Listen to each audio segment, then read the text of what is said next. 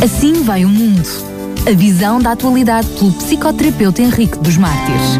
Hoje é quarta-feira, é dia de termos mais um Assim Vai o Mundo. E como não poderia deixar de ser, contamos com a presença e a colaboração via telefone por, com o Dr. Eh, Henrique dos Mártires. Muito boa tarde, Dr. Henrique dos Mártires. Boa tarde, Daniel Galaio. Boa tarde a toda a audiência da Rádio Clube de Sintra. Hoje tínhamos combinado falar sobre a uh, homeostasia e o equilíbrio instável, ou seja, uh, confesso que uh, a primeira vez que, que, que, falámos sobre isto, no programa anterior, deixou-me sempre com alguma curiosidade do que é que vinha por aí, mas o subtítulo que nos traz, O Mundo como Reflexo da Carência Humana, eu diria que ainda é mais intrigante do que a primeira parte do título. Ela parte logo de dois pressupostos que uh, há um reflexo e que uh, não, não levanta a questão. Assume logo que o, que o ser humano tem, tem uma carência. Uh, enfim, eu diria que é um, um, menu que nos deixa, sem dúvida nenhuma, com água na boca para o que vem.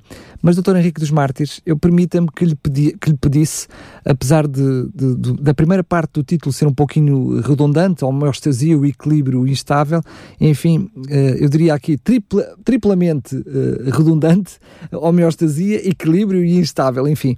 Eu pedia que começasse precisamente por tentar explicar ou nos mostrar o que é que é isto de homeostasia, enfim, para depois percebermos uh, o, todo o contexto do, do, programa de hoje. Pois muito bem, com certeza. Uh, uh, é que normalmente as pessoas confundem o termo homeostasia com equilíbrio e na realidade não é. Claro. A homeostasia é um desequilíbrio, ou seja, um equilíbrio instável. Eu coloquei assim equilíbrio, equilíbrio instável mais para aguçar a curiosidade das pessoas, porque na, real, na realidade a homeostasia é um estado de desequilíbrio. É a procura qual... do equilíbrio, não é? Portanto, se se procura o equilíbrio, tem que estar numa fase de desequilíbrio, não é? Ora, aí está, o desequilíbrio é permanente. E, e, e, todas as estruturas da nossa vida e do nosso corpo e até da natureza tendem à busca de um equilíbrio que nunca encontram, porque trata-se, trata-se na realidade, de preencher potenciais potenciais elétricos, potenciais energéticos. Eu tenho necessidade de vitamina A, assim que consumo a vitamina A, quando ela está disponível, eu estou novamente carente da vitamina A, portanto nunca há um equilíbrio. Só a morte equilibra todas as coisas, não é? Na morte está tudo no mesmo, no mesmo estado de equilíbrio. Portanto, a homeostasia, uh, numa precisão mais etimológica, significa homeo, semelhante, stasis, que está parado, que está estático, não é? Que está em instabilidade, digamos, não é?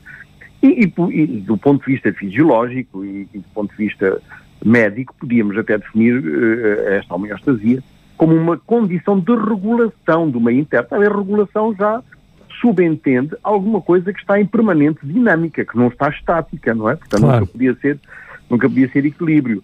Uh, e, e, esta regulação do meio interno dos organismos vivos tem como, como propósito manter um determinado equilíbrio através dos mecanismos de adaptação que nós temos em, a vários níveis, psicológico, físico, etc. Pensei aplicar este conceito de homeostasia a este esforço da nossa geração atual e do mundo científico, aliás, em geral, na procura de harmonia, nesta, nesta procura de equilíbrio e estabilidade a todos os níveis, a nível social, a nível político, cultural, mental, espiritual, como nós ouvimos todos os dias, mas cujos resultados têm afigurado tarefa impossível e muitas vezes até voltado ao fracasso. Portanto, a pergunta à qual nós vamos tentar responder neste programa é assim: quais razões que levam a humanidade a esta frenética busca de equilíbrio, a estes níveis todos, à procura de paz e estabilidade, e só encontre instabilidade, traição, infidelidade e insegurança? É uma boa pergunta. Exato. Ora, nós vivemos na geração conhecida pela geração dos três Is: insegurança, intranquilidade e instabilidade. Cabe-nos então a questão: em que ponto se encontra o discurso anestesiante, modernizador e rentável do modelo de globalização proposto por Adam Smith, com as promessas de benefícios que a interrelação entre os países poderia produzir? Será que todos os países jogam com as mesmas regras do jogo para que a distribuição da riqueza possa, na realidade, ter vantagens para todos? Ou os países ricos jogam com aves debaixo da manga nas suas relações de poder? Ora, o espetáculo atual não deixa margem para dúvidas. Não permite abrigar o menor sentimento de que alguma coisa esteja a progredir na boa direção do mundo. Antes, pelo contrário, existe um mal-estar generalizado que gera ansiedade e angústia. Existem muitos processos que se dirigem para a destruição, como se forças demoníacas concorressem para fins nihilistas, onde subsiste uma visão cética radical em relação às interpretações da realidade e toma como base a negação de um ou mais pressupostos sentidos da vida. É a desvalorização e a morte do sentido, a ausência de finalidade e de respostas aos porquês da existência. Há demasiadas contradições a estourar um pouco por todo lado que não encontram uma solução progressiva. Pelo contrário, existem, aliás, forças que formam parte de uma estratégia sinistra que está a escrever-se na história. Por outras palavras, o mundo está a enfrentar contradições que jogam numa dialética estranha, numa dialética alienada. Ah, ou seja, supostamente parece que não é uh, algo ao acaso, é isso? Exatamente. Dá, dá a ideia de que não é um acaso, dá a ideia que é um planificado, organizado, estruturado, construído. Parece que estamos a correr o risco de ter chegado a este momento que tanto temia Karl Marx e Friedrich Engels, quando assinalaram no Manifesto Comunista homem livre e escravo, patrício e plebeu, senhor e servo, mestre de corporação e oficial, numa palavra, opressores e oprimidos, em constante oposição, têm vivido numa guerra ininterrupta, ora franca, ora disfarçada, uma guerra que termina sempre ou por uma transformação revolucionária da sociedade inteira, ou pelo naufrágio das suas classes em luta. Parece, Ora, parece as características de um psicopata. De um psicopata. Exatamente. Mas uh, referiu esta, esta palavra naufrágio, significa que é, que é mesmo isso que, que, que a própria palavra quer dizer? Exatamente, porque aqui é, o naufrágio é realmente a palavra-chave. Porquê? Porque o um mundo sem Deus é um mundo em naufrágio. É um mundo onde abundam as trevas e a maldade. Um mundo desordenado e atroz porque onde não há Deus, só permanece o caos e as trevas. É, é aqui a, a, a, chave da palavra carência? Até aqui eu pensava que se referia a, precisamente a, uma carência de estabilidade, a uma necessidade de estabilidade. Mas agora aparece aqui, uh, traz-nos outro, outro, outro ingrediente uh, ao seu raciocínio, que é esta ausência de Deus. Prender-se aqui, prender aqui a, a tal carência que refere no título? Exatamente, é essa carência de Deus, justamente. E nós vamos ver pouco a pouco no decurso do programa que esta carência de Deus é realmente o foco, a palavra-chave, a palavra que define melhor esta carência da humanidade. E veja já, e veja já uh, uh, nesta, nesta, nesta, nesta. Muitos se queixam das calamidades que afetam a nossa sociedade e não querem entender que o problema da atualidade, ou seja, da pós-modernidade, é um problema sobretudo espiritual. Ora, está a ver, o ser humano é o causador de semelhante composição social ao adotar um mundo cada vez mais materialista e consumista, ou seja, ao adotar uma vida sem Deus. Cá está a tal carência. Porquê que é uma carência? Porque ela desencadeia em nós, no mundo e nas pessoas, um sentimento de desconforto. Este sentimento de desconforto que permeia a vida de todo aquele que vive separado de Deus. A cultura moderna tem desprezado Deus do centro da vida, e é o, o qual é ocupado pelo egocentrismo, uma espécie de deificação pessoal, onde cada indivíduo representa um papel absoluto nas suas escolhas e decisões. Uma sociedade sem Deus acaba sempre por ser uma sociedade contra o próprio homem. A falta de solidariedade e a permissibilidade moral levam a uma situação no mundo onde não tem sentido nada verdadeiramente vale a pena. O sofrimento é de tal maneira repetitivo que ficou desprovido de qualquer significado. Imagina-se o sofrimento como o clímax de um grande drama, mas na realidade a dor e a angústia são no fundo o anticlímax do vazio interior que se estabelece na ausência de Deus. Como uma espécie de rendição ao pingar incessante da existência Assim é o ser humano desprovido da fonte dessa mesma existência. Esta visão do mundo sem Deus gera um enorme tédio e inquietação. Porquê? Porque há uma tomada de consciência da insignificância dessa vida sem propósito. É impossível imaginar que podemos suprimir a presença de Deus das nossas vidas, dos nossos lares e da nossa sociedade, e ainda assim pretender que tudo funcione bem. Muitos perguntam: onde está Deus quando alguma calamidade surge? O facto é que Deus está onde a humanidade arrogante e orgulhosa o colocou. Longe das famílias, fora das escolas e instituições e afastado da sociedade em geral. Sucede que esta geração pensa que Deus é um obstáculo ao progresso e ao bem-estar. O homem pós-moderno vive obcecado em eliminar os valores da consciência e da fé. Penso que mais que eliminar Deus, porque Deus é eterno e não pode ser eliminado, o que o homem faz é reprimi-lo no seu interior. Esta representação que tem forjado uma sociedade neurótica como a que vivemos, afogada na ambivalência, de tal modo que os esforços que a pós-modernidade faz para alcançar a liberdade é o que na realidade a escraviza e a leva à ruína. Apenas e tão só porque está a procurá-la aonde não pode ser encontrada, não é? Exatamente. Porque esta geração, no fundo, apresenta um humanismo sem Deus. Um humanismo que não é mais do que um desumanismo gerador de uma cultura do ter, uma cultura do prazer e do poder. Ora, o espírito consumista gera no homem uma ânsia insaciável de ter e possuir sente-se desgraçado se tem menos que os demais e acaba por ser indiferente às necessidades dos outros.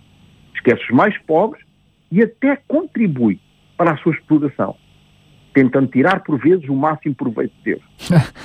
Podemos dizer então que o obscurantismo de Deus produz, por outro lado, o obscurantismo do ser, do ser humano? Há uma, uma relação causa-efeito aí? Lamentavelmente, essa é a imagem que muitas religiões têm mostrado.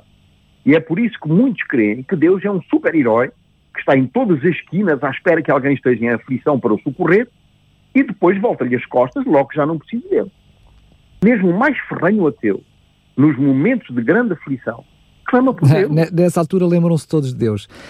Ah. Podemos dizer que, uh, quer queiramos, quer não, de uma forma ou de outra, e o Dr. Henrique dos Mártires falou várias religiões, mas podemos até assumir de alguma forma, cada um de nós, de uma forma ou de outra, uh, tratamos Deus como se ele fosse descartável e permanentemente ao nosso serviço, ao nosso dispor. Será esse o pensamento do homem moderno? Ou seja, Deus está lá no lugar dele, ele no lugar dele, eu no meu, mas quando preciso, ai ai, Senhor, preciso de ti. Ora, foi essa mesma imagem que eu quis transmitir. Porque o ser humano tende a confundir bondade com estupidez. E crê que Deus pode ser usado ou manipulado como uma marionete para a sua própria conveniência. Claro que Deus é bom, mas bom significa justo, íntegro, reto e que odeia o pecado. Deus não está de acordo com o que se passa nas sociedades de hoje. Contudo, não pode fazer nada porque as pessoas o rejeitaram. A fé não pode ser rebaixada à periferia da vida como uma coisa mais entre outras. A fé deve ser o princípio motivador e operante de toda a vida. A fé cristã deve estar alicerçada na escuta da vontade de Deus, na intimidade com Ele e na obediência à Sua palavra. E não como se Deus fosse um empregado de um supermercado pronto a satisfazer todos os desejos de alguém. Deus deve ser a resposta às interrogações da existência, anelos e perguntas mais íntimas e vitais. Isto é o Evangelho.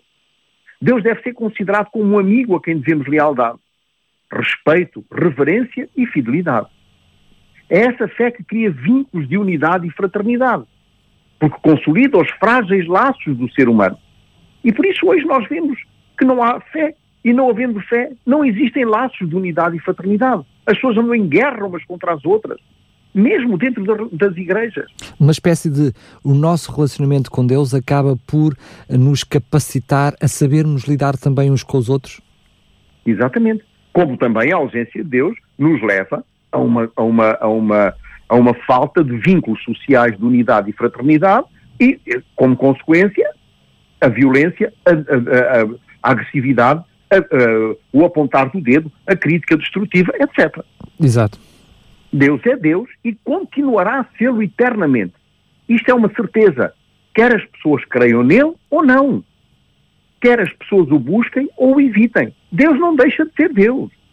O propósito de Deus para o ser humano sempre foi e será que o homem seja uma continuação dele mesmo. Que o homem seja como ele é. Porque no princípio ele diz: façamos o homem à nossa imagem e semelhança.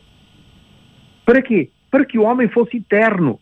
Para que o homem tenha paz e gozo que vive em abundância e reflita a glória de Deus. Este é o mais elevado desígnio de Deus para a raça humana. Sim, mas o que façamos o homem à nossa imagem e semelhança é também que a nossa imagem e semelhança refletisse o caráter de Deus, né? os seus valores, os seus princípios. Sem dúvida. Quando os procuramos aonde não está Deus, fica, fica complicado encontrá-los, como podia deixar de ser. Um outro propósito de Deus para o homem não seria que ele fosse um ser livre. Quando eu digo livre, eu digo que não fosse escravizado de si próprio. Exato. Todos os dias nós despertamos na mesma casa e seguimos a mesma rotina. Somos escravos da rotina.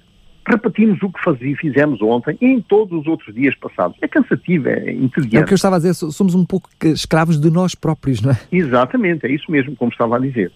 Contudo, houve um tempo no qual cada dia era uma nova aventura com Deus. Era um, era um tempo bonito, eu lembro-me desse tempo, na minha juventude. As pessoas não se iam de casa sem desejar a bênção ou pedir a bênção. Meu pai dê-me a sua bênção, ou a mamãe dê-me a sua bênção. Sem fazerem as preces matutinas e as preces vespertinas. Os dias pareciam eternos. Em algum momento, algo mudou. Ficámos prisioneiros da rotina que se instalou na vida moderna. Uma rotina onde Deus é esquecido. Onde Deus não faz mais parte. E o mais grave disto tudo é que as pessoas pensam que isto é que é crescer. Que isto é ser livre. Seremos realmente seres livres sem Deus? Ou somos escravos das elites que nos conduzam e nos manobram a seu belo prazer? Chamamos isso modernismo. Exatamente. Para tomar daqui, por exemplo, a liberdade é um meio para alcançar a perfeição e a felicidade. É a capacidade de fazer escolhas sábias e atuar com sagacidade, como um hábito de conduta, como uma virtude a fomentar. Neste sentido, liberdade seria o mecanismo que, em virtude da nossa inteligência e livre-arbítrio, nos levasse a agir segundo impulsos inatos de verdade, bondade e felicidade. E que constituísse o núcleo mais profundo da verdadeira natureza humana.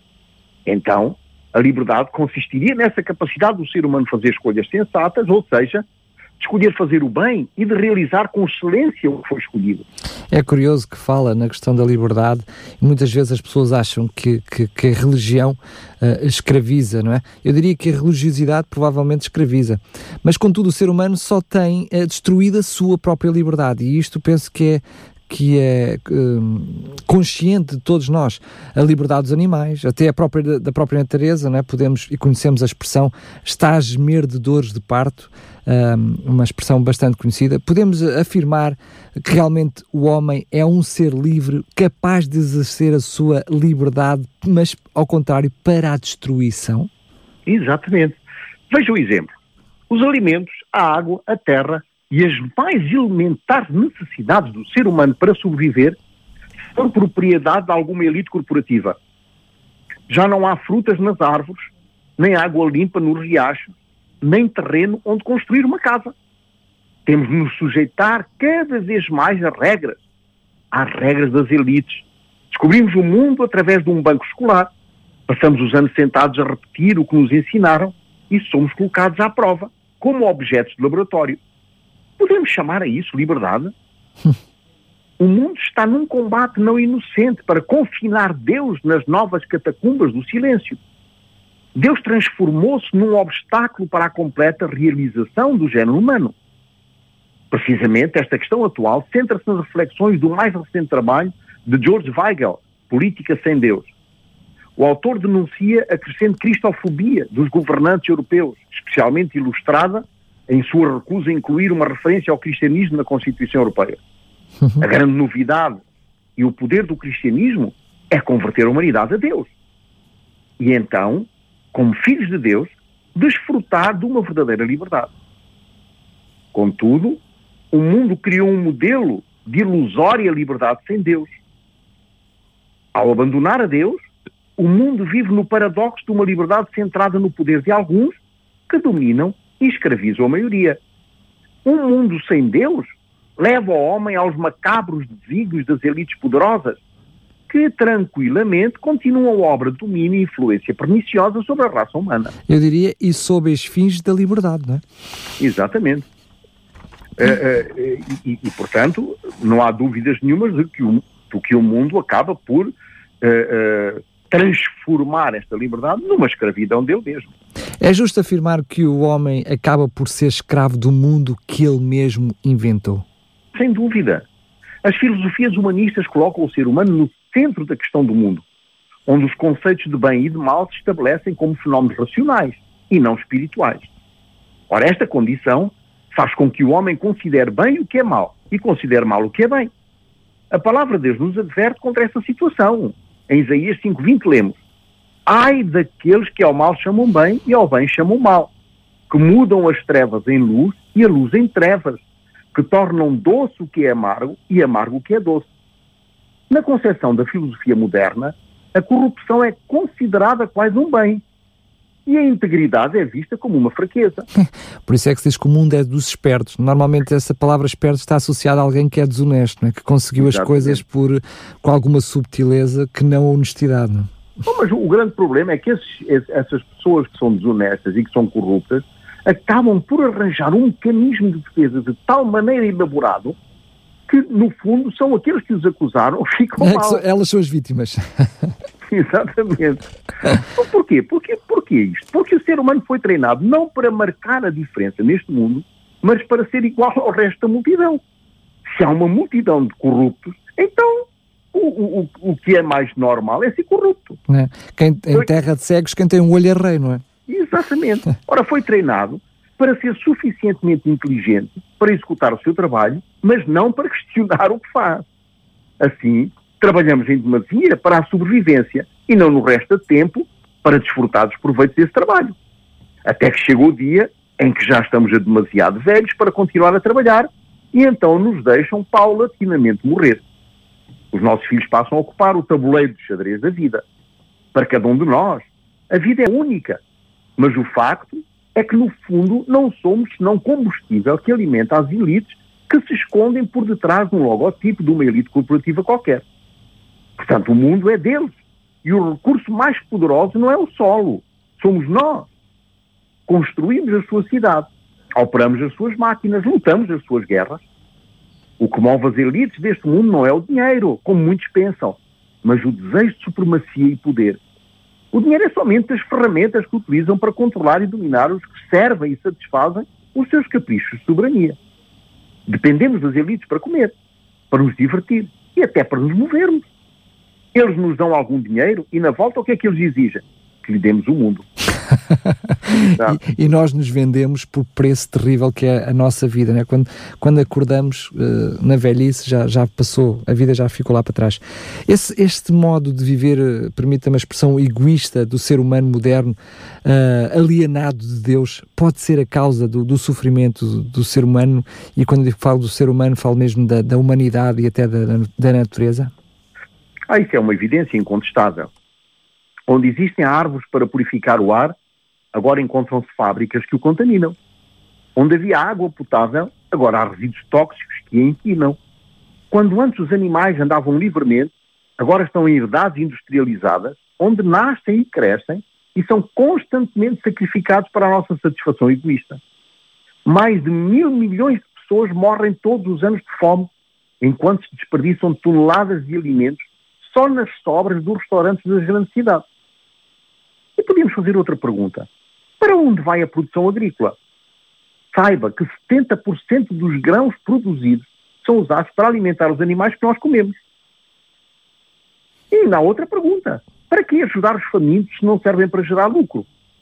As elites são como uma praga que se dissemina por todo o lado no mundo, destruindo o meio ambiente que nos permite viver. Tudo tem um valor mercantil. Somos como objetos a negociar. O homem está a destruir o planeta e toda a centelha de vida que nele subsiste está pouco a pouco a sucumbir. Todos os anos, milhares de espécies se extinguem para sempre e não falta muito tempo para que sejamos nós mesmos as próximas vítimas. Não fora a gloriosa esperança da breve vinda de Jesus para alguns e a vida nesta terra se apagaria como uma vela cujo pavio chegou ao fim. Eu diria eu, e tudo isto em nome do progresso. Enfim, em, em, aquilo que nós uh, podemos achar que seria o crescimento de uma sociedade. Então somos realmente escravos de tudo que o homem imagina para produzir riqueza e poder? Ora, dizem-nos que a solução das doenças, como o cancro ou as doenças cardiovasculares, é dando cada vez mais dinheiro aos cientistas para que descubram a cura destas e de outras doenças. Só que a indústria farmacêutica e a sociedade oncológica dependem do nosso sofrimento para obterem substanciais benefícios.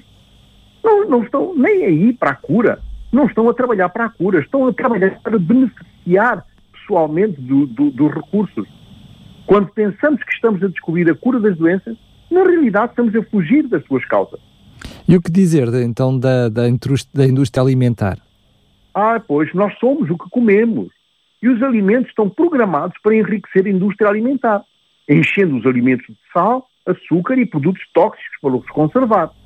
A carne que as pessoas comem vem de animais cheios de drogas e doenças, mas nós não as vemos. Os mídias da comunicação não querem que nós saibamos disso. Mostram-nos um mundo de fantasia e fazem-nos crer que é realidade. Milhões de animais são brutalmente sacrificados, degolados sem piedade, para a satisfação do prazer interesseiro dos grandes comilões do planeta. Por isso somos testemunhas silenciosas dos buchas e esticas da atualidade moderna. Falamos da tecnologia e dizemos que vivemos na geração mais inteligente que jamais existiu. Construímos computadores inteligentes, automóveis cada vez mais sofisticados e indústrias cada vez mais aperfeiçoadas. E testificamos isso como prova da inteligência humana. Contudo, eu acho, pessoalmente, que o ser humano está cada vez mais ignorante. Como verdadeiros pacóvios, colocamos uma máscara de civilizados, mas por detrás da qual, quem realmente somos? Comportamos como os grandes sabichões do planeta, e nem percebemos quanta cegueira e incompetência nos envolve por todo lado. Deambulamos pelas ruas como zombies, ignorando as coisas simples da vida. Queremos que somos melhor do que ninguém e, no entanto, temos medo de pensar que existe alguém muito maior do que qualquer um de nós com quem evitamos entrar em contato, porque trememos o nosso inferno interior, no qual já vivemos, aliás. Parece quase como o slogan da, hum, exterminação total. Será que esse estado de coisas é o sinal de uma nova era para o planeta? Ora bem, muito bem, falou na, na nova era. Quando a humanidade se alheia de Deus, o que é que fica? A miséria, a violência, o sofrimento e as condutas primitivas, como a agressão, o crime, os estupros. E estes são os cultivados e até banalizados e tomam o lugar do aperfeiçoamento das atitudes éticas e morais, como a compaixão e a tolerância, por exemplo. Esta é a nova era que o mundo preconiza e está a arquitetar. As ideias e objetivos dessa nova era são inspirados no espiritismo oriental, na psicologia transpessoal, na astrologia, no agnosticismo e em outras correntes do pensamento abstrato.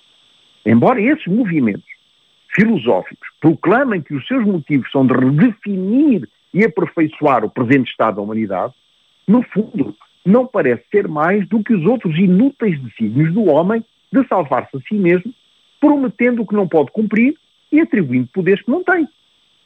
A nova era ataca o cristianismo, afirmando que se trata de uma religião do livro, com incessantes exortações morais e que insiste numa ortodoxia doutrinal que valoriza mais o eu, a liberdade e a responsabilidade. No entanto, esta filosofia da nova era, ela fomenta mitos de progresso, de vida fácil, chamada dolce vita, promove o hedonismo, o materialismo e o consumismo. Contudo, um dia, esta sensação que, essa, que chamamos a bela vida nos abandonará. Os nossos corpos vão apodrecer e os nossos bens vão ser redistribuídos. Só perdurarão as nossas obras. A morte nos, nos rodeia constantemente. E ainda assim, a consideramos tão longe da nossa realidade cotidiana. A vida não nos pertence. Não é mais do que um pavio de vela aceso e oscilante, que depende de que lado sopra o vento dos acontecimentos. Deus diz que somos como o pó, e ao pó voltaremos. Vivemos num mundo que está a ponto de colapsar. As guerras do futuro não terão vencedores. Porquê? Porque serão utilizadas armas de extermínio maciço. A violência destrói todas as soluções possíveis e, no entanto, estamos permanentemente confrontados a ela. Contudo, só se fala de paz. Eh, esta sociedade, o ser humano atual, procura a paz por debaixo de muitos slogans. Eh, podemos dizer que, juntando à paz, harmonia entre sociedades e civilizações, o progresso.